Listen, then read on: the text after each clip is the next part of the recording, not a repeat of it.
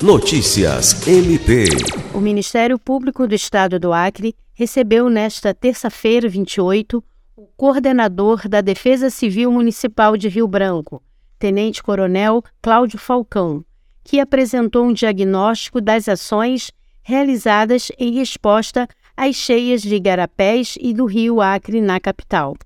A reunião foi conduzida pelo Procurador-Geral de Justiça Danilo Lovisaro do Nascimento e contou com a participação do coordenador adjunto do GRPD, Grupo Especial de Apoio e Atuação para Prevenção e Resposta a Situações de Emergência ou Estado de Calamidade, devido à ocorrência de desastres, promotor de Justiça Luiz Henrique Rolim,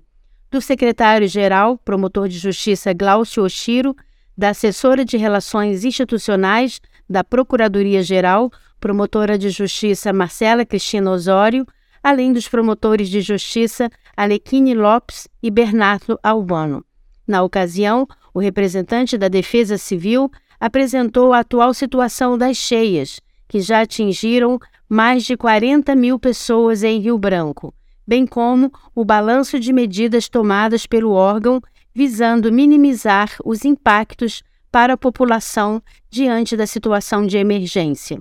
Lucimar Gomes, para a Agência de Notícias do Ministério Público do Estado do Acre.